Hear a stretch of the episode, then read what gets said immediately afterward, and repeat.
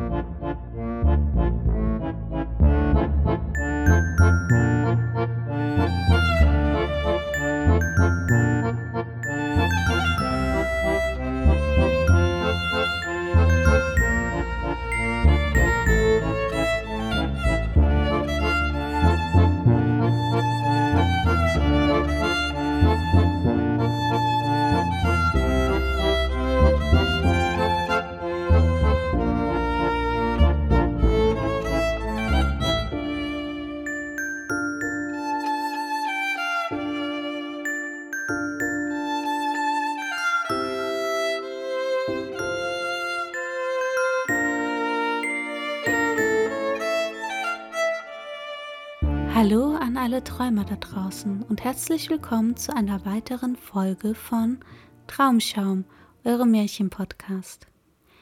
Es erwartet euch richtiger Seemannsgarn.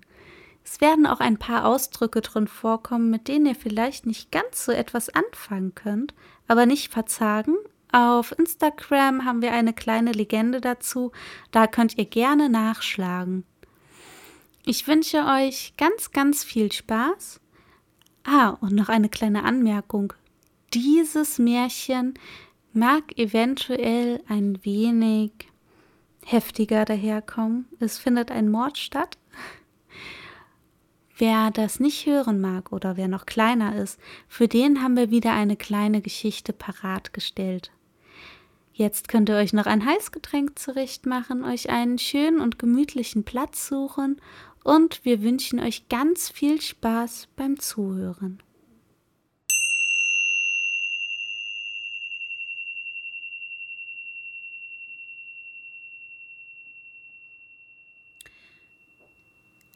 Der fliegende Holländer Hoch auf den Wellen bewegte sich still und unheimlich der mächtige Rumpf eines Ostindienfahrers, der sich der Tafel Bay gegenüber befand. Seit drei Tagen kämpfte er vergebens mit einer Windstille. Die kaum gefüllten Obersegel brachten ihn nur wenig von der Stelle, und die heftige Strömung des Meeres trieb ihn unwiderstehlich seitwärts. Hundert Augen hingen an der blauen Himmelsdecke, ob nicht irgendwo ein Wölkchen zu erspähen sei, von dem man die Rettung aus der stets wachsenden Gefahr erhoffen könne. Aber die war klar und durchsichtig und spiegelte sich in dem glatten Meer wieder.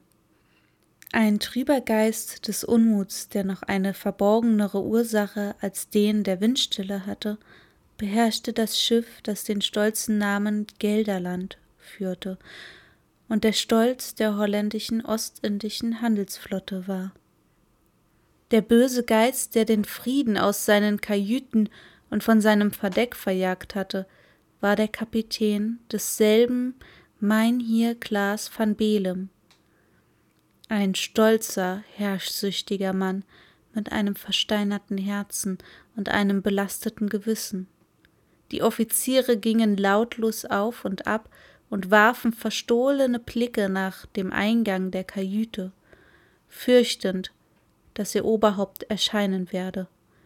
Die Matrosen ließen sich gar nicht sehen, sie hockten hinter den Booten, dem Spill und den Wasserfässern und flüsterten sich scheu und verstohlen ihre Bemerkungen und Befürchtungen zu.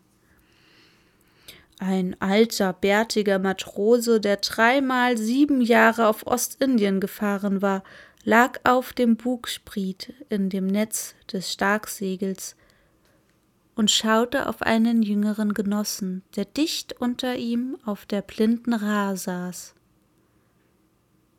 Wir gehen hier vielem Unglück aus dem Wege, sprach der junge Seemann von unten herauf. Der Dienst auf dem Bugspriek hat sein Gutes. Das auswehende Jacksegel macht, dass wir vom Deck aus nicht gesehen werden können, und das Rauschen vor dem Bug übertönt unsere Worte. Wir können ohne Scheu miteinander reden.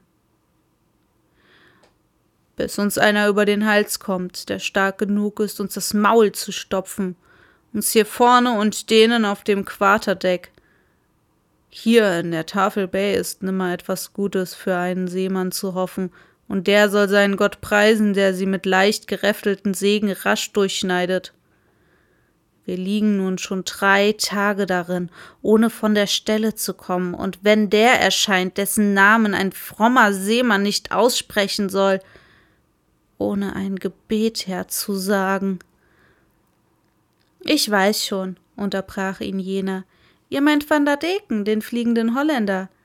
Still, du Unglücksbursche, nun, ihr werdet doch wohl von ihm reden können.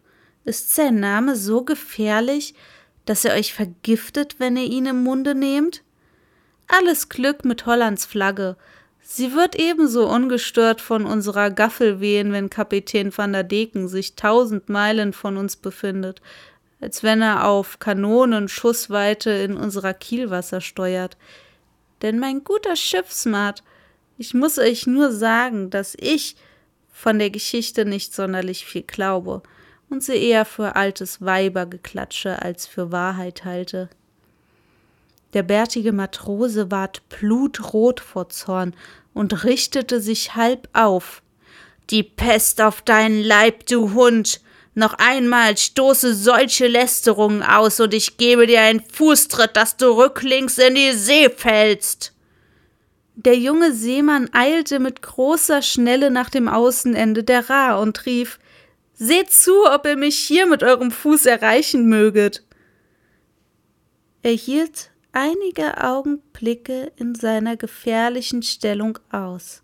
Dann aber schwang er sich wieder einwärts und sagte Meine Ration, Genever, sollt ihr zwei Tage hintereinander haben, wenn ihr mir sagt, ob etwas an dieser Geschichte mit dem fliegenden Holländer ist und was ihr von der Geschichte eigentlich wisst.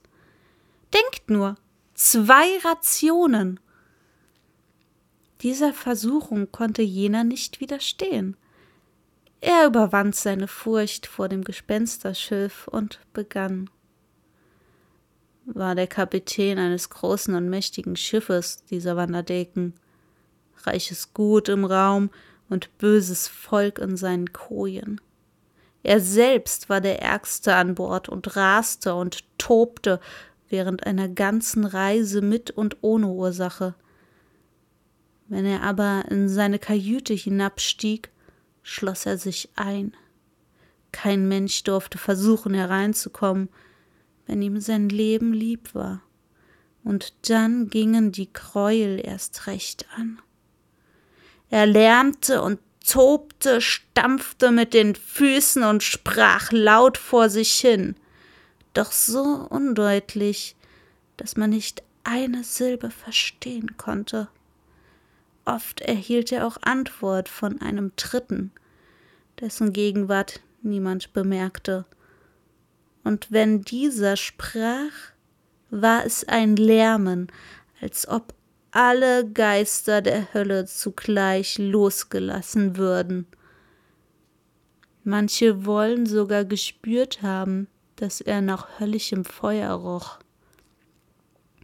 Gewiss ist es, dass nach einem solchen Versuch jedes Mal ein heftiger Sturm folgte, der das Schiff in die größte Gefahr brachte ging nun Kapitän van der Deken nach einer solchen vom Teufel unterstützten Reise vor Anker, dann begab er sich sogleich ans Land und brachte dort alle Teufeleien an, die er unterwegs von dem alten Höllenburschen gelernt hatte. So trieb er es wohl nicht besonders in Zucht und Ehren? fragte der junge Matrose. Und es ist am Ende wahr, dass er dem Weibsvolk absonderlich mitgespielt haben soll? der Teufel lasse ihm seine Niederträchtigkeit wohlbekommen, brummte jener. Er büßt sie jetzt ab und wird büßen müssen bis an das Ende aller Tage, hoch auf den Dünen der Nordsee und fern von jedem bewohnten Ort, hat er ein großes Haus zum Eigentum, darin trieb er sein Unwesen. Innerhalb der wohl verschlossenen Pforte saß ein altes Hexenweib, als Wächterin, die war ihm treu ergeben und mit allen boshaften Ratschlägen schnell bei der Hand. Brachte ihm der Gevatter Pferdefuß, also der Teufel, aus den Töchtern des Landes einen fetten Bissen zur Büßung seiner bösen Lust. Dann nahm die Alte sie erst vor und richtete sie gehörig ab, damit der gestrenge Gebieter keinen Anlass zur Klage haben sollte. Dafür soll der Teufel dieser Alten besonders geneigt gewesen sein und hat versprochen, ihr den ganzen reichen Nachlass des Gebieters zuzuwenden, wenn er diesen eines Tages den Hals umdrehen werde. Und hat die Hexe diese Erbschaft bekommen? Nichts hat sie bekommen. Der Teufel sagte, sie solle erben, sobald er dem Vandadeken den Hals umgedreht habe. Aber dieser lebt gewissermaßen heute noch, und das ist ja eben die Teufelei dass der Teufel seine eigene Base bei dieser Gelegenheit betrogen hat. Sie ging leer aus, und er braucht das erbeutete Gold nun dazu, um unschuldiges Blut in seinen Schlingen zu fangen. Alle Goldstücke, welche die Ostindische Kompanie uns zeigt, sind solche Teufelslockspeise, und das ehrliche Seemannsblut geht richtig in die Falle. Ich, für meinen Teil, bin nun schon viermal hineingeplumpst, denn eine Reise nach Batavia ist nichts anderes als ein Kreuzzug nach der Hölle, von dem ihr mit leeren Taschen heimkehrt, und der ärgste Streich, den euch der Teufel spielt, ist der, dass bei der Abrechnung jedes Mal Null mit Null aufgeht und ihr von Glück sagen könnt, wenn ihr eine Handvoll Silbergulden kriegt. Aber um wieder auf den Wanderdeken zu kommen und damit ich mein Genever ehrlich verdiene. Es wurden in dem alten Hause arge Dinge angestellt. Und die Mädel waren dir so gelehrig, dass sie das tollste Zeug trieben, was nur von ihnen verlangt wurde. Nun, es wurden in dem alten Haus arge Dinge angestellt, und die Mädel waren dir so gelehrig, dass sie das tollste Zeug trieben, was von ihnen verlangt wurde. Nun dauerte aber eine solche Freude nicht lange, und wenn er einer Dirne satt war, gab er ihr nicht etwa eine Handvoll Gold, und schickte sie fort. Nein, er drehte ihr den Hals um, damit sie nicht ausplaudern sollte, wie es bei ihm zugehe. Brach dann die Nacht herein, so steckte er mit Hilfe seiner Hexe die Leiche in einen großen Sack. Sie schleppten diesen an den Strand und warfen ihn in die See wenn nun der Sack hineinplumpste und die See darüber zusammenschlug, lachten die beiden Bösewichter laut auf, und der Teufel antwortete ihnen von ferne. Erstmals aber nahm das Ding ein unerwartetes Ende. Der Teufel hatte wieder ein kostbares Stück für seinen Freund ausgesucht und brachte es ihm. Es war ein Mädchen, wie Milch und Blut, und das Schönste, was Wanderdeken bisher gesehen hatte. Der Teufel hatte sie geraubt, als sie aus der heiligen Messe kam, in demselben Augenblick, als sie dem harrenden Diener das Messbuch zu tragen gab, denn vorher hatte er keine Macht über sie. Man sagt, die Jungfrau habe an jenem Augenblick an ein großes Kirmesfest gedacht, wo sie ihren Herzallerliebsten treffen sollte. Darüber sei ihr Gemüt in weltliche Dinge versenkt und die Messe vergessen worden. Dies benutze der Teufel und führte sie ungesehen nach dem Hause Vanderdekens. Die alte Hexe gab sich mit dem schönen Kind die allererdenklichste Mühe, aber es wollte ihr nicht gelingen. Alles war vergebens, und wenn die Alte ihr das Sündenleben in den schönsten Farben malte, fiel die Jungfrau auf die Knie und betete um Erlösung aus diesem Elend. Da erwachte der Zorn der Alten und brach maßlos über das arme Kind herein. Sie schlug es und eilte zu Wanderdeken, die widerspenstige Dirne bei ihm zu verklagen. Dieser geriet ebenfalls in Wut und rannte nach dem Flur, wo sich das fromme Mägdelein befand, um sie auch zu züchtigen. Als er ihrer jedoch ansichtig ward und den Heiligenschein bemerkte, der von ihr ausging, bemächtigte sich seiner ein sanfteres Gefühl, und er versuchte sie durch freundliche Worte zu kirren. Aber welche Künste er auch versuchen mochte, alles blieb fruchtlos.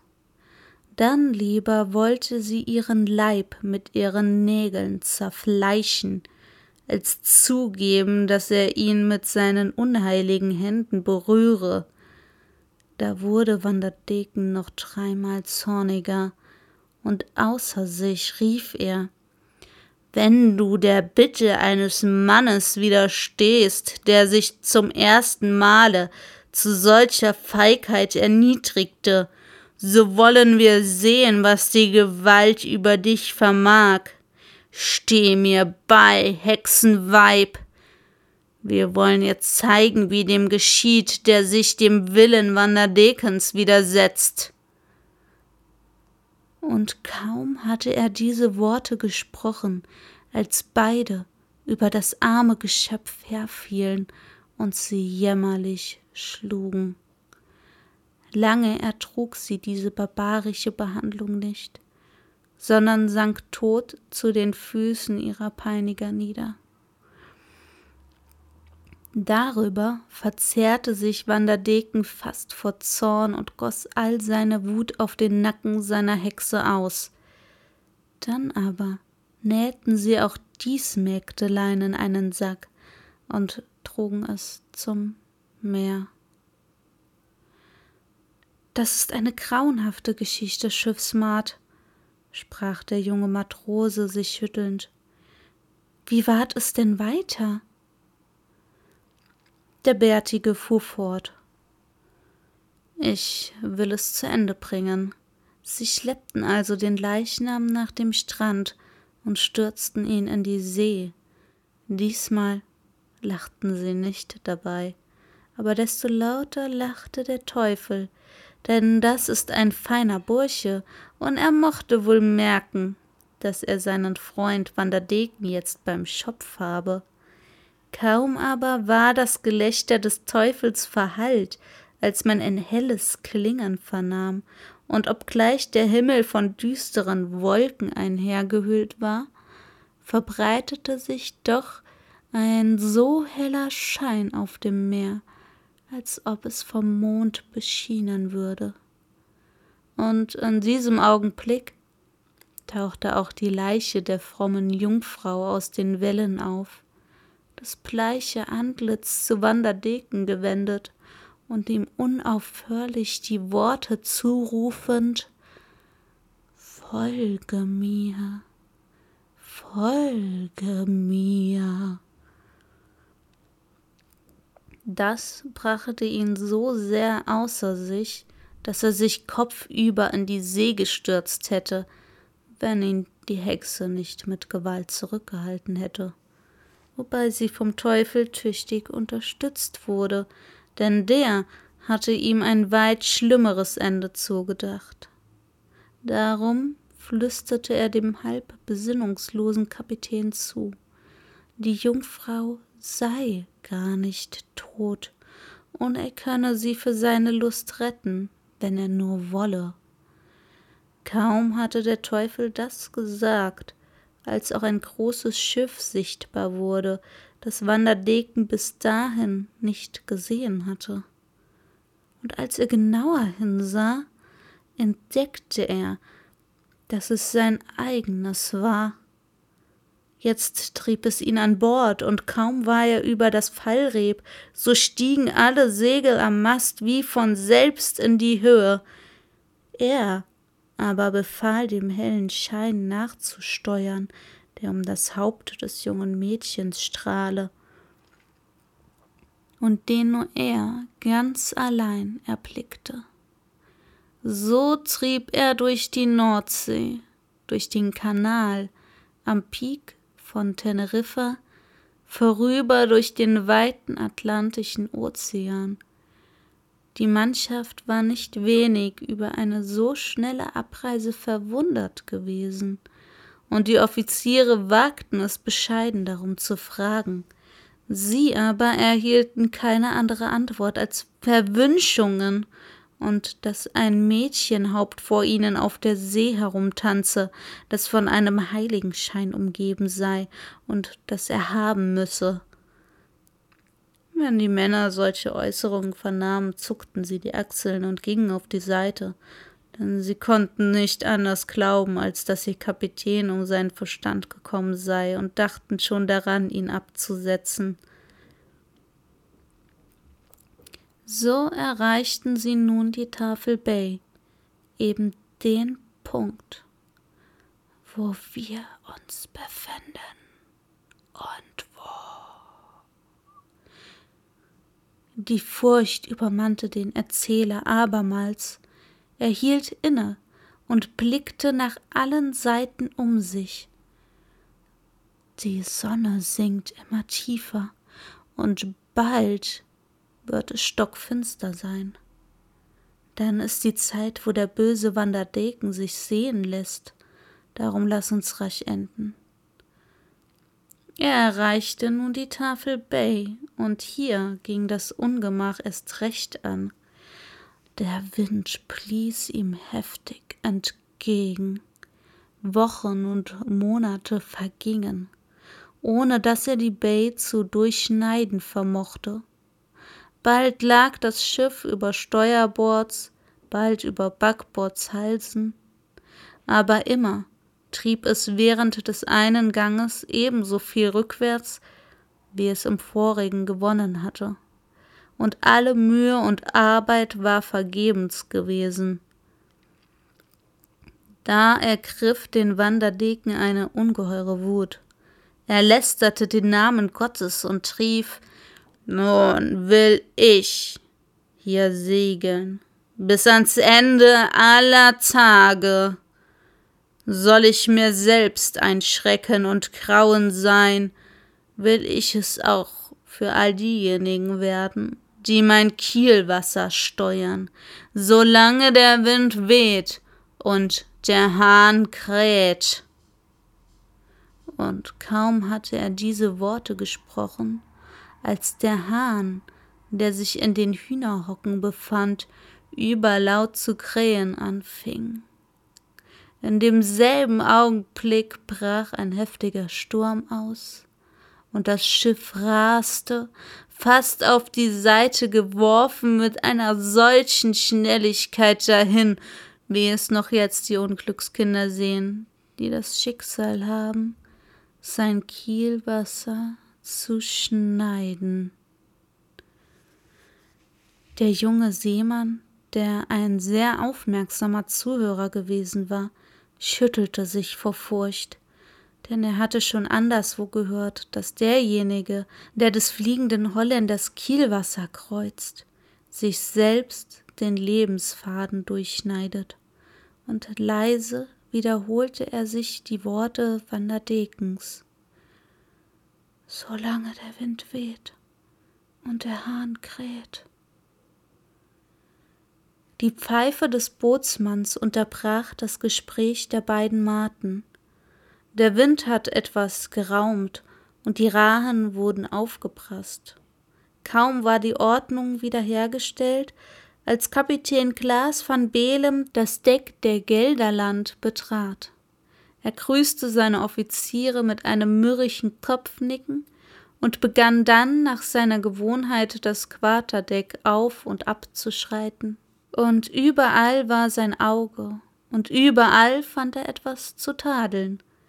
Die Offiziere erhielten entweder offene Verweise oder ironische Lobssprüche, und die Matrosen wurden bis in die höchsten Toppe geschickt, um die Launen des Kapitäns auszuführen.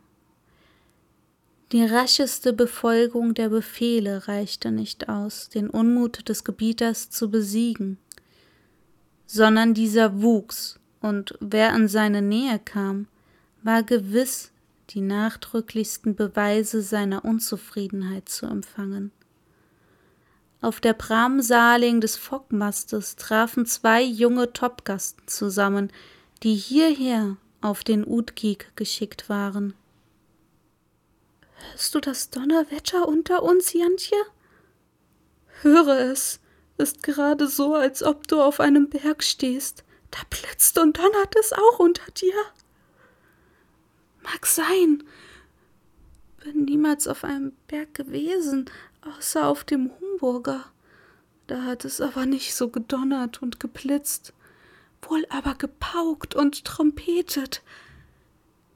Was zum Teufel ist denn wieder los? Weißt du es nicht? Der Kapitän trägt in seiner Brust eine Art Ding, das man Gewissen nennt.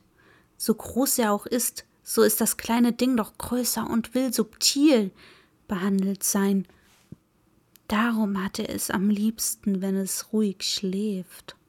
Nun aber wacht das unverschämte Ding mitunter auf, und dann soll es ihn unbarmherzig zwicken und zwacken.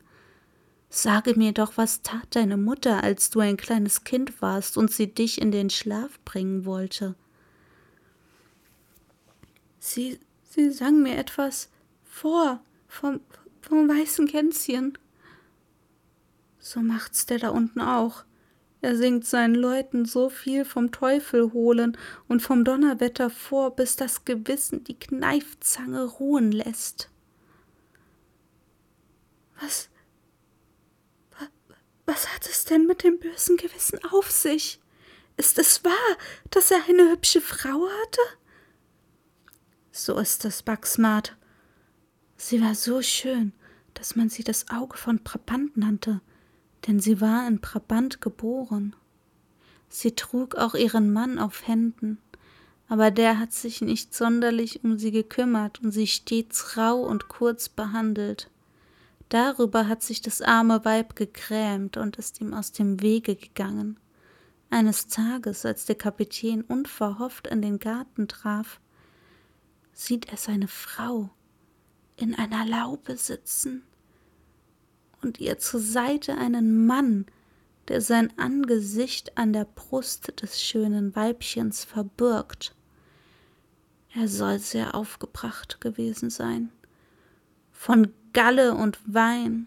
Sonst hätte er doch wohl erst ein wenig näher hingesehen, aber der Teufel hatte ihn schon in den Krallen Darum zog er den Degen und stach beide durch und durch.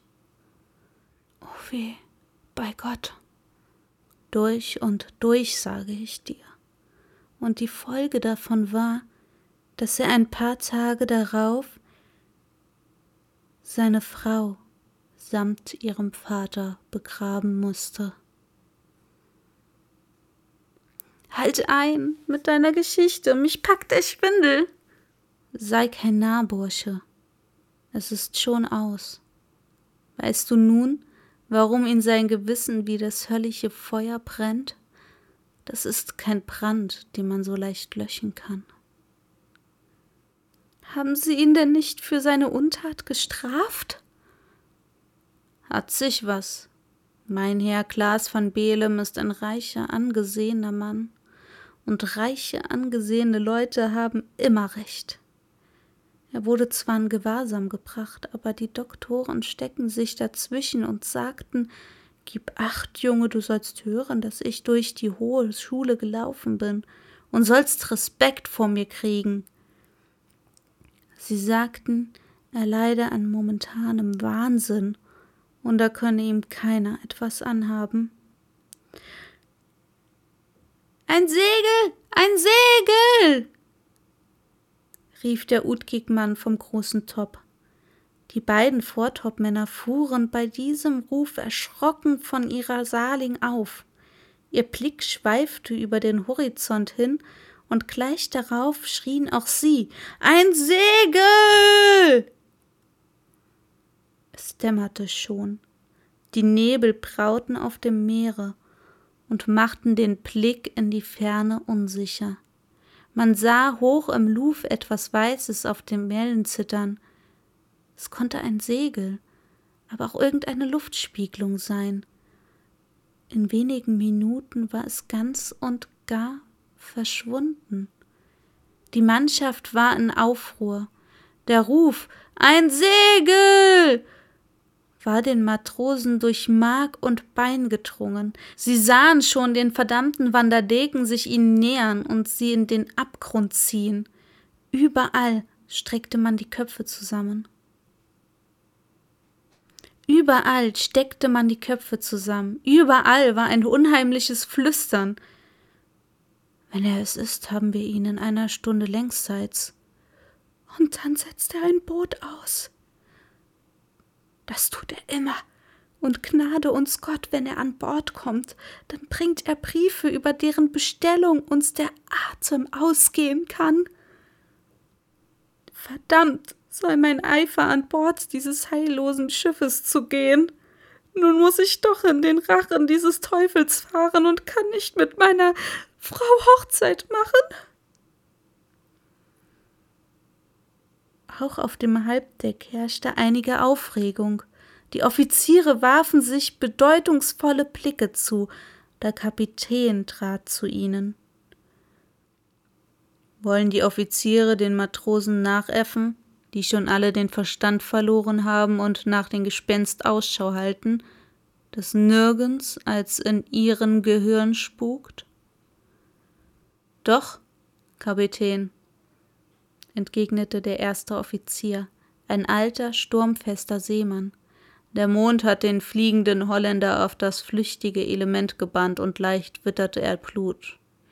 Ich gehöre nicht zu den starken Geistern, die alles hinwegleugnen wollen, was über ihren Horizont geht. Und nie werde ich es mir einfallen lassen, das Dasein jenes unheilvollen Schiffes zu leugnen. Mag er immerhin kommen, fest und ruhig, will ich ihm entgegensehen, denn ich habe ein unbelastetes Gewissen. Der Kapitän biss sich auf die Lippen und ging hastig auf und nieder. Die Offiziere erwarteten mit kalter Resignation den Zornesausbruch ihres Gebieters. Ein Segel. Ein Segel. schrie es wieder, und derselbe gespenstische weiße Streifen flog in Luf hin. Bootsmann, rief der Kapitän überlaut, achtet auf die Leute, der Erste, der widerruft, ein Segel, soll an den Mast gebunden und gepeitscht werden, bis ihm der Atem ausgeht.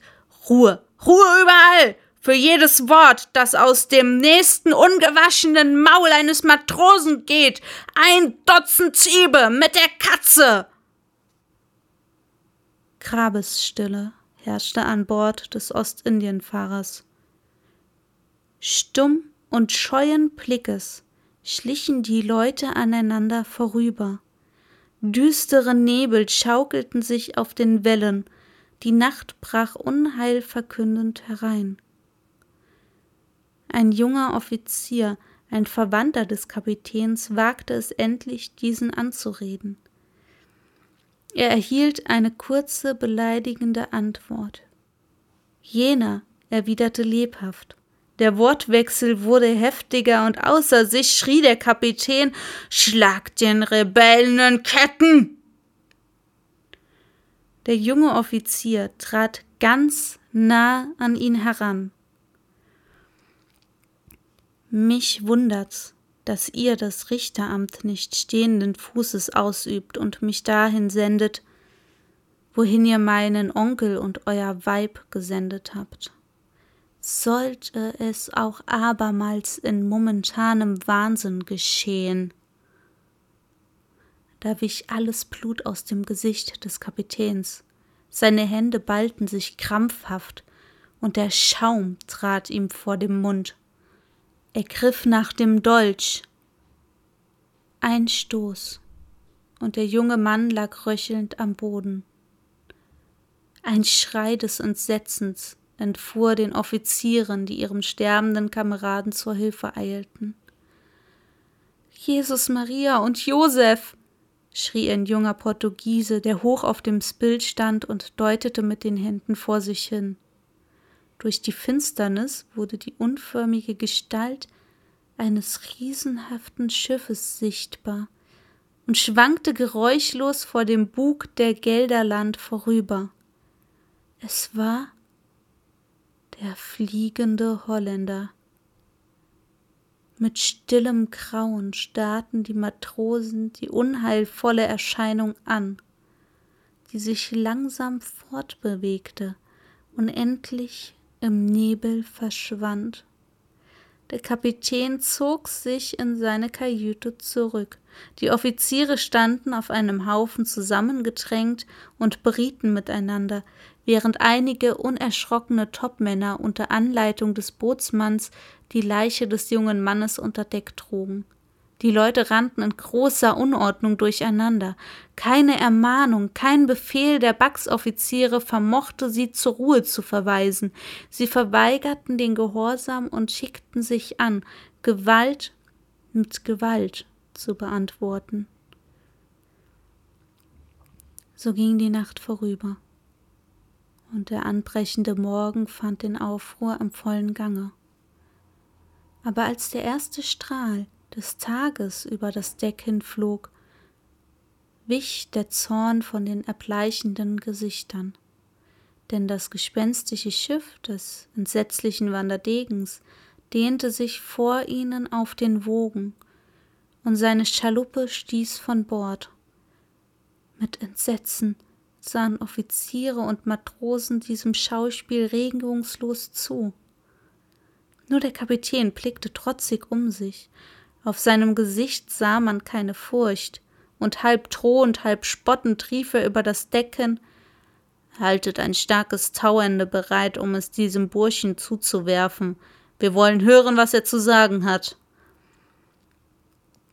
Dieser Befehl ward nicht befolgt, denn alle starrten nach der Schaluppe, die ohne Ruder über die Wellen glitt und gerade auf die Gelderland zuhielt. Nur ein Mann befand sich darin und starrte das Schiff unverwandten Blickes an. Zum ersten Mal beschlich jetzt ein Gefühl der Furcht das Herz des Kapitäns, und er unterließ es, seinem Befehl den gehörigen Nachdruck zu geben. Auch sein Auge haftete auf der Schaluppe, die jetzt den Bug streifte und darauf am Fallreb des Steuerbords wie gefesselt lag. Der Seemann, der sich darin befand, stieg das Deck hinan und ging gerade auf den Kapitän zu, der sich an die Spitze seiner Offiziere gestellt hatte, und fragte mit einer hohlen Grabesstimme Wer seid ihr und woher kommt ihr? Wir kommen von Amsterdam. Dies ist das Schiff Gelderland, und ich bin Klaas van Belem, der Befehlshaber desselben. Klaas van Belem, ihr wollt so gut sein, diese Briefe, die euch mein Kapitän, mein Herr van der Deken sendet, mit nach Holland zu nehmen und sie gewissenhaft zu besorgen. Was fällt euch ein? Wann soll ich diese Briefe besorgen? Jetzt segle ich nach Batavia und erst in sieben Jahren kehre ich nach Amsterdam zurück. Eine kurze Frist. Ihr kehrt immer noch früher zurück als wir. Denn wir kreuzen hier in der Tafelbay und finden nimmer das Ende. Nehmt die Briefe. Der Ton des gespenstischen Seemannes war so dringend, so mitleiderregend und so furchtbar zugleich. Der Blick, den er auf den Kapitän warf, verwirrte diesen so sehr, dass er die Hand ausstreckte und zum großen Entsetzen aller die Briefe annahm. In diesem Augenblick hob sich eine hohe Gestalt über die Galerie des Gespensterschiffes empor. Sie breitete die Arme aus, wie zum Gruße. Dann brachte sie das Sprachrohr an den Mund und rief über das Meer hin Grüß die Heimat.